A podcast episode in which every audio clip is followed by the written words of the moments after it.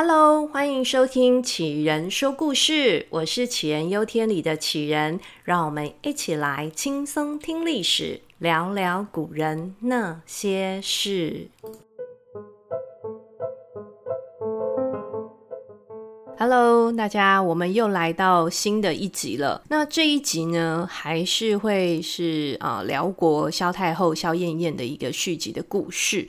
不过呢，就是上一集啊，应该是太多出现耶律什么什么的角色了，所以让大家在整个故事听下来之后有一点混乱，因为不晓得哪一个耶律先生是哪一个耶律先生，所以太觉得太多了，太杂乱了。所以呢，今天我们稍微。换一个讲法试试看，就是这一集呢，大家只要记得三个人。第一个女主角肖燕燕，肖燕燕名字应该很好记嘛，对不对？好，第二个就是她的初恋情人，燕燕的初夜初恋情人，她的白月光韩德让。那男配角二号，大家只要记得。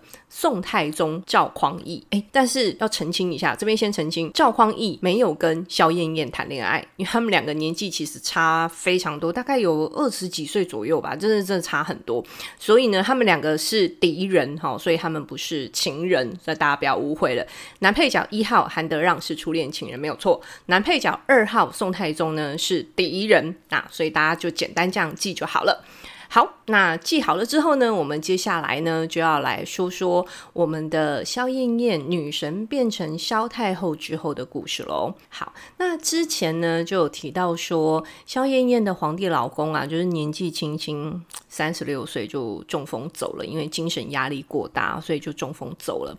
那把未成年的呃儿子啊，跟一整片的江山都留给燕燕来伤脑筋。那这个时候呢，萧燕燕在强敌环四的情况之下，他瞬间帮自己换了一个柔弱的人设，就是他对着他的呃白月光，就是韩德让，还有几个很会打仗的耶律亲戚们说：“啊，我老公走了，我儿子还这么小。”那你你看看，你帮我看看身边的那些豺狼虎豹啊，那些亲戚都想要夺权，他们都在笑想我们家的家产。那还有那些讨厌的邻居哦，你看那些宋朝，你看看宋朝，你看看西夏，你看看那些高丽哦，这些国家这些邻居都想要从我们家的花园冲进来抢东西哦，我真的太害怕了，我好需要大家的帮助，帮助我跟帮助我的儿子。你知道有的时候哈、哦，这种。示弱反而会让人家心生怜悯，然后进而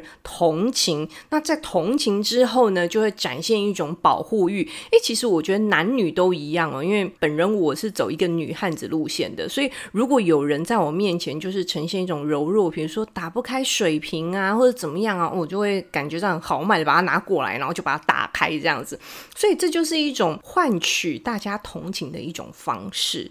他这样的人。设就让旁边的旁，比如说像韩德让或者是耶律亲戚们，就会觉得说：哇，天哪，我们一定要帮助这些孤儿寡母。我为什么讲这些？是因为肖燕燕跟她老公一共有六个亲生的小孩，然后有一个小孩不是肖燕燕生的，所以不管怎么样，他现在萧燕燕有七个未成年的孩子，所以呢，对。这些身旁的人来说，他们都觉得孤儿寡母非常需要大家伸出援手。那建在这样的一个基础之下呢，萧燕燕初步就获得身边这些她也信任的人的帮助，大家都愿意帮助他们来度过呃老呃皇帝老公刚过世的这一段的难关哦。然后呢，他在取得大家信任之后，接下来就是他第二步了。这个时候呢，他就不展现柔弱喽，他马上华丽转身，他的整个人。设就变了，她回到一个女企业家该有的样子，展现出她的干练啦，然后格局很大啦，效率很高啦，啪啪啪，所有的事情都做得相当的明快。就是第一个，她就要先搞定。辽国自己内部的混乱，就是安内之后才能够攘外，所以他选择的就是第一个，我先把家里面的这些乱七八糟的东西先整理好。那我们可能看一下，就是说那个时候萧燕燕所面对的辽国，它的状况是什么？当时的辽国呢，它的人口数，光汉人的人口数就有到五百万哦。那这中间这五百万就是纯粹汉民族，就是不包含什么契丹啊，还有其他的外国人都不包含，就是汉人就光五百万。那之前呢，可能汉人的人数没有那么多，诶，大家可能会觉得有一点奇怪，为什么辽国的领土里面会有汉人？那主要的组成是有一部分是呃本来就住在那里，世代他就居住在那里的汉人，就有点像是原来的居住民族。然后有一些呢是辽国跟宋朝打打仗，然后呢从。呃，原本就是宋朝的领土里面裸来掠，人家怎么讲？掠夺来、掳来、绑架来。好，大大概就是这个意思，就是打仗之后呢，绑架回来的汉人。那大家觉得很奇怪，为什么要绑架人啊？这到底有什么好处？其实某种程度。人，尤其是男丁，对呃国家来讲，它就是一个生产力的象征。所以，他绑架的人到了他们的领土之后呢，这个人就要负责开垦啊、农作啦。呃，基本上土地就有人耕种，有人耕种就会有呃收成农作物。那接下来大家都会有的吃，可以呃符合就是让大家的一个基本需求获得满足。所以汉人就是这样被掳来的。那汉人掳来了之后呢，他们在在辽国的领土就开始居住嘛，结婚啊，有小孩啊，然后人口可能就会慢慢的越来越多，越来越多，就大概就是这样繁衍哦。其实，在一开始的时候，可能汉人的人比较少，所以汉人有汉人的居住区，然后呢，契丹族有契丹族的居住区，就是他们分开地方住。那这个时候的呃治理他们的方式呢，就是契丹人用契丹人的法律来管。汉人用汉人的法律来管，诶，这样相安无事，感觉上也合道理嘛，对不对？因为毕竟民族性不同，文化不同，所以使用不同的法律来做规范，这感觉起来非常的正常哦。这是在他们分开居住的情况之下，但随着汉族的人口慢慢越来越多，那当然契丹的人口也会增加，慢慢开始契丹人跟汉人就会混居了。所以有可能，呃，汉人的隔壁邻居其实是契丹人。那当他们发生纠纷的时候啊，那这一下就会出现问题喽，因为他们用的法律是不一样的。我们举个例子来说，比如说呢，就是汉人跟呃契丹人两个人是邻居，然后呢，就是一言不合，两个人就是吵架。吵完架之后呢，契丹人就是不小心哦，一时失手杀了汉人。好，那这就是一个杀人命案了，对不对？接下来就要论法律来惩处喽。如果今天是契丹人的法律，契丹人杀人呢，只要赔牛马就可以了，就是我一些牲畜赔给对方，这件事情就结束了。可是汉人杀人是要偿命的，那这下可好了，两个不同的呃民族发生这样的一个状况的时候，请问要用汉人的法律来判，还是用契丹人的法律来判？那就开始会出现很多的问题。那萧燕燕呢，萧太后呢，这个时候就决定所有人都适用汉人的法律，就是你今天是。契丹人，你也要用汉人的法律来做呃判赔来做规范。那如果用刚刚的那个案例来讲的话，就是杀人就是一定要偿命，而且他甚至是呃设置了专门的法律机构，就是司法机构来管理这个法律。在那之前，辽国是没有专门的呃司法的官员的，就是他没有司法院的意思啦，也没有法就没有专职的法官呐、啊、或检察官这些都没有，他们都是用一般的行政官员来做。兼任，那毕竟大家术业有专攻嘛，行政专行政口齿不清，对不起，行政官员，行政官员其实他就不是律师啊，他也不是法官啊，他怎么会懂这个呢？对不对？所以呢，要不就是让这整个案件堆积如山，要不就是随便判判，然后搞到最后就是冤案如山这样子。所以呢，萧太后就为了改善这个问题，因为他想要让他的人民。安居乐业，他就设置了一个专门的司法机构，甚至啊，他本人就是大老板，还跳下来示范，就是。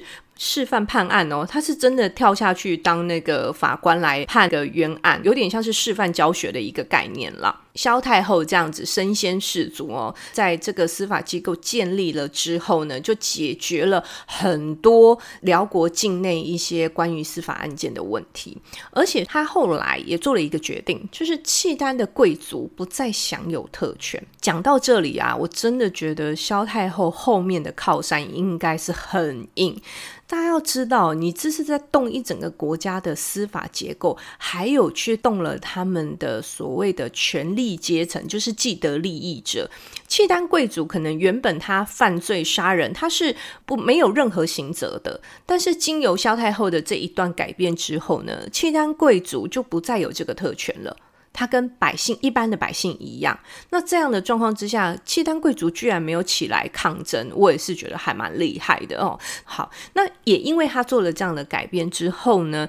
后来，辽国境内的汉人，其实大家就觉得说住得很安心。第一个，你不怕有呃什么灾难啊，然后你也不会有暴政啊，然后也可以在就是获得政府的保障啦。我觉得那个比较重要的就是他们可以好好的过日子，然后不再受到生命不再受到威胁，家里面的财产也可以获得一定程度的保障。那接下来呢，萧太后还主张了一件事情，就是发展农业。之前。契丹人主要是在呃游牧业跟那叫什么？游牧跟渔猎哦，想起来了，我怎么那么痛苦？想不起来，游牧跟渔猎 就是契丹族的，主要是呃游牧跟渔猎这样子，所以他们其实农业不太行。那汉人农业的专长，汉人的呃专长就是在农业上面哦。萧太后接下来她就开始奖励农耕，然后这个最主要就是让呃农产品的一个产出可以稳定，然后所有的百姓基本上呢，大家都可以有饭可以吃，那有饭。吃之后，基本的生活所需需获得保障之后，就开可开始做更多的事情。其实这样就整体来说，可以改善辽国的经济体系哦。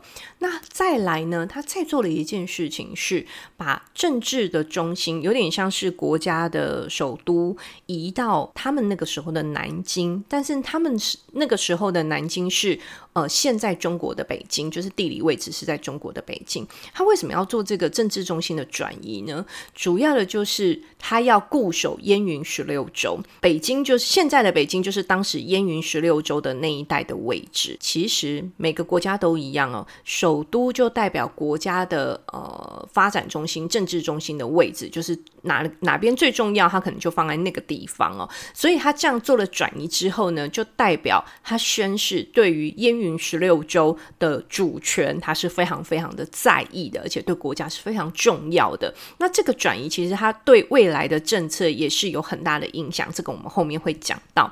那在呃司法改革、农业推动、政治中心的转移之后呢，还有一个很重要的事情就是人才。那萧燕燕其实用人的眼光真的非常好，比她老公好很多。她老公会叫医生去打仗，有没有？但是萧燕燕每次挑选的人，他的能力跟他的位置都是相当的到位的，就是有互相匹配到的。这个时候，他的用人呢是不分种族，就是不管你今天。是契丹，或者是你今天是汉族，或甚至是西夏这边的人，他都相当的愿意启用，而且也不管他的身份背景，只要对方是有能力的，就有可能到萧太后的企业里面来上班哦，来工作。那讲到用人呢，我们就要特别提到一个人，就是我们的男配角韩德让哦。韩德让被重用，绝对不是因为他是萧燕燕的初恋这么简单。其实韩德让是一个非常有能力的人，那讲到韩德让，我们也再往后去看一下韩德让的家族。韩德让的家庭呢，就是我们刚刚前面讲的，他们是打仗的时候被俘虏来的汉人，所以严格来说，他的祖上、他的先祖是奴隶奴籍。但是他们一家子口真的都太厉害了。我们从韩德让的爸爸开始看起，就是被萧燕燕老公派去打仗的那个可怜的医生，虽然。韩爸爸是不会打仗，但他是一个非常非常厉害的医生。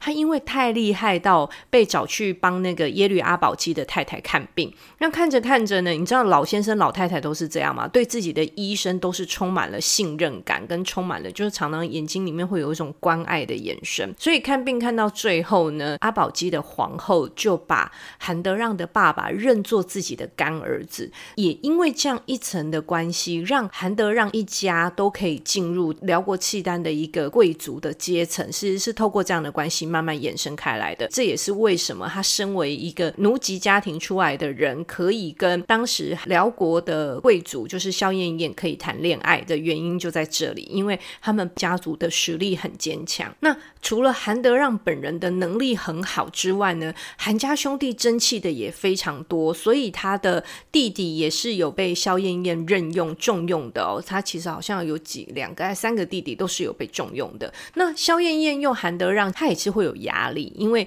大家都知道韩德让之前跟他的关系，所以呢，他当时呢就做了一个掩耳盗铃的动作，就是他下令所有的官员不得无故拒众讲悄悄话，就是我觉得这个很有趣，就是说你们都不可以在大庭广众之下讲悄悄话，我怕你们讲国家的坏话，我怕你们讲我跟韩德让怎么样怎么样，所以你们不准呃大家在公共场合上面咬耳朵。可是其实那大家可以去餐厅里讲嘛，大家可以约来家里讲嘛，所以这有一点，我个人觉得这有点掩耳盗铃啦。但我想他当时大概。也只能做到这样的程度了，因为对萧燕燕来说，她可能大张旗鼓的去帮自己解释辩解，那都是没有用的，因为嘴巴长在别人身上嘛。那他跟韩德让又真的过去是有情谊在的，所以那也是没有办法否认的事实。那这个时候多讲是没有意义的，该用的人还是要用。对，呃，萧燕燕来说，韩德让是一个非常重要、有能力的人，可以帮他在国家的内政上面，甚至到打仗的时候，他也是可以在在战略上出谋划策的人。韩德让到最后成为辽国非常重要的官员，他最终是有被封王的。但是这一切啊，也都是韩德让的能力、自己的能力跟贡献所换来的。好，所以这边特别稍微解释一下韩德让的家族的来源哦，以及他跟萧燕燕之间的关系。萧燕燕管理自己的内政啊，大概花了大概三四年左右的时间。那这大概他整理的差不多之后呢，他就发现他的邻居蠢蠢欲动了。现在那个男配角二号要准备上场了。宋朝呢，在宋太宗继位之后呢，他就一直很想强烈的想要把燕云十六州收复。其实讲收复真的有。点好笑，因为燕云十六州是当时后晋割让出去的土地。今天基本上辽国持有燕云十六州的领土是合法合规的，因为就是人家割给他的啊。那这到底关你宋朝什么事呢？这是这领土早就不是你们家的了。可是呢，在宋朝朝的皇帝跟他们的官员呢，都一直根深蒂固的觉得那个是我们家的，那个是我们家的，所以我们要抢回来。我们就是要呃，辽国你们就是坏人，你们这群人就是坏人，你们这些。些呃什么野蛮的民族，你们就是抢了我们中原的，你抢了我们汉民族的土地，所以呢，我们就要讨伐你们，然后把领土收复回来。这真的。太好笑了。好，那这个时候呢，宋太宗自己家里面其实也发生了一点事啦，所以大家想说，诶，最完美的宋朝攻打辽国的时机，应该是萧燕燕老公刚过世的那个时候，就是国家辽国比较动荡的时候，应该是宋朝北伐最好的时间点。但是宋太宗在那个时候，他并没有办法，他分身乏术啦，因为那个时候他的邻居就是西夏也在乱，然后他自己的儿子呢，那个时候就是精神开始。因为家里面家丑的关系，所以他精神有点错乱。这个以后有时间我们再讲。好，所以他宋太宗就错过了那个黄金的时间。等他搞定他的儿子，等他搞定西夏，那大概就是三四年过去了。所以等他回神的时候呢，其实萧燕燕已经把辽国整个体系弄得完善，然后国力什么的也都在向上的发展。那这个时候本来他要打辽国就不是那么的好打了。更何况，坦白说，那个时候的辽国跟宋朝，他们的国力其实是相当的，所以也没有谁真的很有本事吃掉另外一个国家。那在这个时间呢，宋太宗想了一个很完美的攻击战略，就是声东击西，东边有两军，西边有两军，然后其实最重要的攻击手其实是在西边。那东边呢是怎么样？东边是吸引敌人注意的，所以大家的角色分配这样听起来很完美，对不对？东边先吸引敌人的注意，然后西边呢就是真正的去攻击，然后把敌人呢打败了之后呢，在东西军汇合来做包夹，然后这个时候呢就可以把燕云十六州给拿回来了。哇，这是宋太宗原本非常完美的计划，但是计划到实施之后，永远都是两回事情。那这个东线的呃将军呢，他自己出击之后。他就是怕被抢功劳啊，因为西线是主要的战线嘛，他就会觉得说，那我东线如果都没有战绩，我会不会就被西线比下去了呢？东线的将军就是想要立功，所以后来他也被辽军诱敌，就是。辽军就是让他赢一点，赢一点，然后他就觉得说哇，好开心哦，然后就开始一直跑，一直跑，跑超快，因为跑太快了，粮食提供不及，所以他因为他跑太快，粮食根本来不及跟，那就导致了呢，这个东线呢，就是占了一个城之后，占了城没有用啊，你的。官兵是要吃饭的，你占了这个城，但是你没有粮食。他们占城大概占了十多天之后，因为已经没有粮食了，所以他又跑掉。他跑掉之后呢，就是被老板骂，骂完之后呢，他又冲回去，又领了五十天的粮食，然后又冲回去占那个城。不，这不是很好笑吗？就是你这边来回折返跑就够了。那想当然尔啊，这样的一个毫无战略的打仗的方式，就是被辽军打爆。打到面目全非。好，所以东线呢，在这边就暂时没有任何作用了。那这个时候的西线主要的攻击端是在西线，结果呢，西线也一直被打爆。那在这样的情况之下呢，就有人主张说，其实我们大家要不要稍微的生养休息一下？我们不要再跟敌人硬碰硬了。我们这敌人很狡猾，所以呢，我们大家是不是稍微的休兵？我们可能稍微往后退一。点点，然后呢，大家休养生息，因为大家出来打仗都这么久了，兵都累了，这样硬打仗也打不出一朵花来。那这个时候呢，提议这件事情的人是谁呢？他就是杨家将里面的主角杨令公杨业。如果大家年纪跟我一样大的话，你们应该就会对杨家将有印象哦。杨家将的呃，其实他是一个不那么真实的故事啦，但总之男主角杨业是真的有这个人。那在当时他就是唯一一个脑袋清楚，在一堆将领里面算是脑袋很清楚的提出来说，他觉得不要跟敌人正面冲突。那他提出这个建议之后就被骂爆了，因为每个人都说你这是贪生怕死啊，你这是胆小如鼠啊，巴拉巴拉的。而且因为更糟糕的是，杨业本人是个降将，他本来不是宋朝的将军，他是投降来的，所以更有人呢就在在他旁边讲说：你看你对不对得起皇帝这么信任你？你是不是有什么不一样的心思？不然你为什么会在这个时间身为将领？你怎么可以在这个时候觉得我们不要跟敌人正面冲？冲突呢，也因为这样就逼得杨业领兵出战呐、啊。结果呢，他在这样被逼着出战之前，他算是他真的是一个很有头脑的人，他就回头拜托他的同事说：“哎，我拜托你们，我现在就是领军出门了，但是我们买一个保险，就是你们在陈家谷的这个位置啊，你们可以安排兵力来接应。到时候呢，我如果呃不管是被打到陈家谷，还是我把辽军引到陈家谷，那你们就在陈家谷做埋伏，到时候呢就可以来给辽军一个。”奇袭就是袭击他们这样子，然后结果呢，这个杨业真的到最后就是他也被他其实是打输了，他就是往后往后撤退就对了，因为他往后撤退想说，哎，我只要撤退到陈家谷哦，我的那个将士就安全了，因为那边会有我们的人在那里接应我们。结果没有想到，他带队冲进陈家谷的时候，就发现陈家谷没有人。对，本来应该在陈家谷接应的人都跑光了，大家都不见了。大家都把他的那个置他生死于不顾，你知道，真的很没有义气，所以导致呢，杨业整个全军覆没。所以你看有多惨。这个西线，刚讲西线是主要战力，对不对？那里面有头脑的没几个，然后大家都想说，呃，争功劳的时候大家都要出面，然后要扛责任的时候呢，大家都不想要，然后呃，又没有真正有用的一些战术，所以导致于。一直打仗一直输，那个军心就开始涣散，然后更何况在陈家谷，杨业的那一支军队整个被歼灭，没有一个人活下来。杨业其实他是伤负重伤，然后被辽国给俘虏，可是他被俘虏了之后呢，他就绝食三天，所以最后杨业是绝食而死的。那在这样的情况之下，就可以知道说，宋朝那个时候的将领真的不怎么样。坦白讲是这样子哦，所以也可以理解说为什么他这场仗打不赢。那辽国那边感觉上整个军队气势如虹。第一个，因为他们真的将领非常会打仗，而且没有这么多。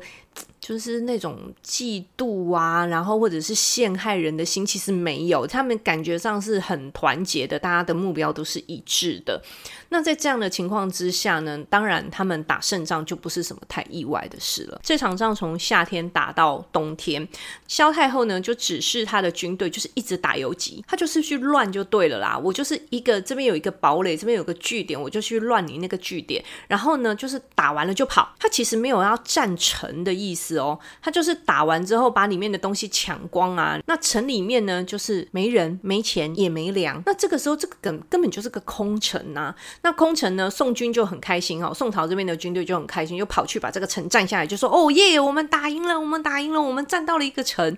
那这下可好笑，你占到一个空城，里面其实完全没有什么价值，又要花财力去维护，然后又要花兵力去守城，哇！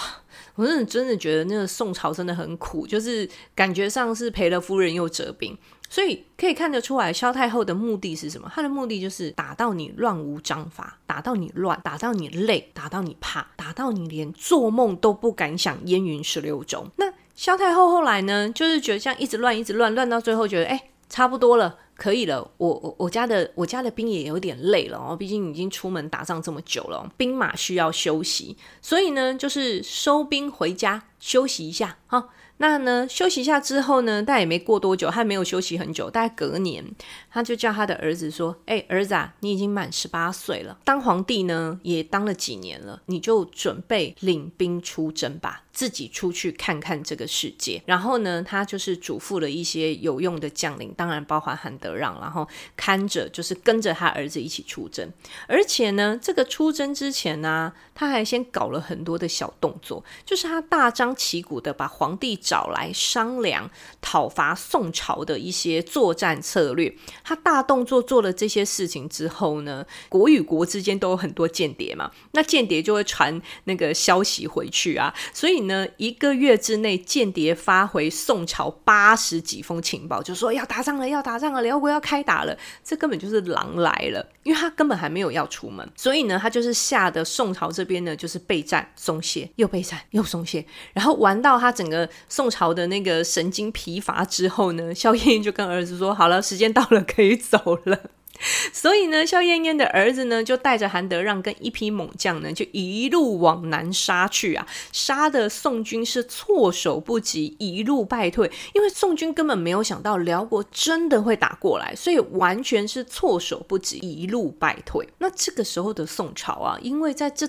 整个太长期的一个征战了，他消耗了太多的国力，没有兵。也没有钱，男人都被招去打仗了，农田就荒废了，所以整个恶性循环下来啊，国家的经济自然就衰退。当然，国家经济衰退，人民吃不饱的时候，国内的舆论的压力就会增加。